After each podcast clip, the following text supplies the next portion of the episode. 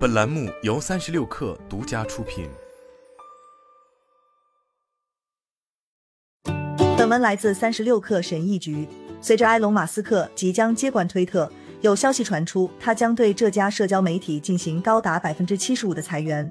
对此感到担心的不该只有这个平台的员工和用户，关心信息流动的人也应该感到担心，因为前者对民主国家的正常运转至关重要。华盛顿邮报周四援引相关文件和知情人士的话报道称，同时担任汽车制造商特斯拉以及太空运输公司 Space Exploration Technology 首席执行官的马斯克，计划将推特的员工从七千五百人削减至两千多人。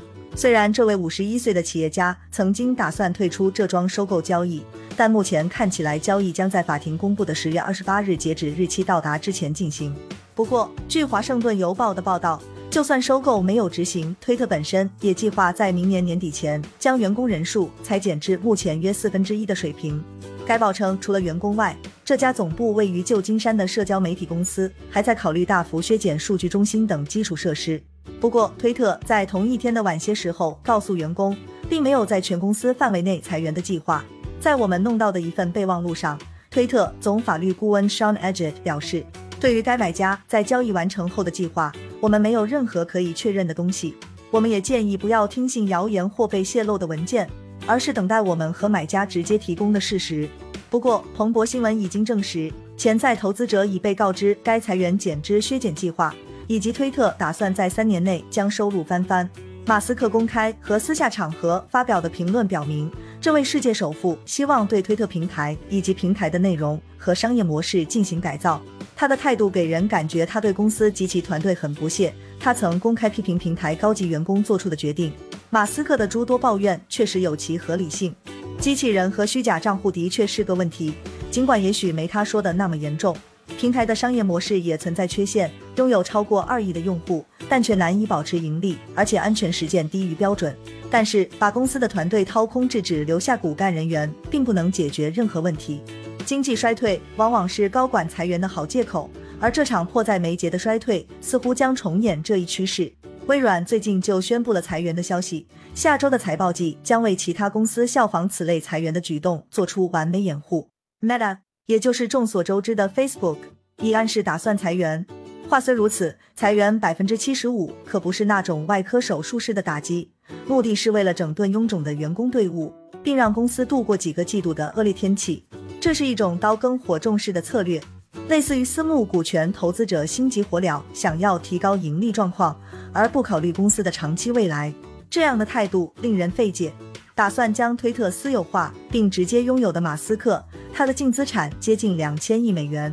虽然其中只有一小部分具有流动性，但推特每年三十八亿美元的运营预算，他是可以负担的，不应该削减。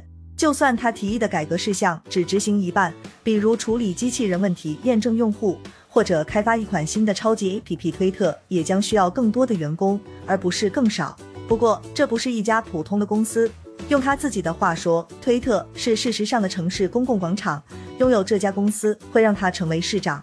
鉴于推特在传播新闻和信息方面的作用，马斯克实际上将会成为全世界最强大的新闻媒体之一的主编。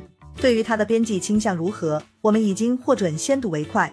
当特朗普煽动骚乱并袭击了美国国会大厦之后，这位当时即将卸任的美国总统被推特驱逐出平台。马斯克表示，他将撤销对特朗普的封号决定，称这驱逐极端愚蠢。这是一场合法性之争，重新审视该决定是一项值得的实践，即便结果会导致该驱逐延续。不过，他的其他一些想法却引起了人们的注意。本月早些时候，他就俄罗斯对乌克兰的特殊军事行动在推特上发布了一项不明智的民意调查，他的提议被彻底否决。他最近的亲俄言论以及威胁要停止向乌克兰提供星链卫星服务，是美国政府考虑对马斯克的交易进行国家安全审查的原因之一。据报道，收购推特的财团包括沙特、卡塔尔等的投资者，这进一步引起了人们的担忧。企业领导应该有自己的观点，不应该害怕表达。公关团队与公共形象顾问已经把高管训练成沉稳温和、不关心政治的模样，但这些公司一边又在悄悄花费数百万美元游说政客制定符合其商业和政治利益的法律。至少在马斯克身上，我们知道他的立场，哪怕这种立场有时候也许显得不够谨慎。马斯克原先只是几家运输公司的领袖，很高调，极其健谈。不过，因为推特，它已经变成一款传播事实和虚假信息极其强大和高效的工具的霸主。虽然推特有朝一日是该赚钱的，但它也许永远不会像特斯拉或 SpaceX 那么值钱，从而导致它更像是个爱好项目与义务劳动。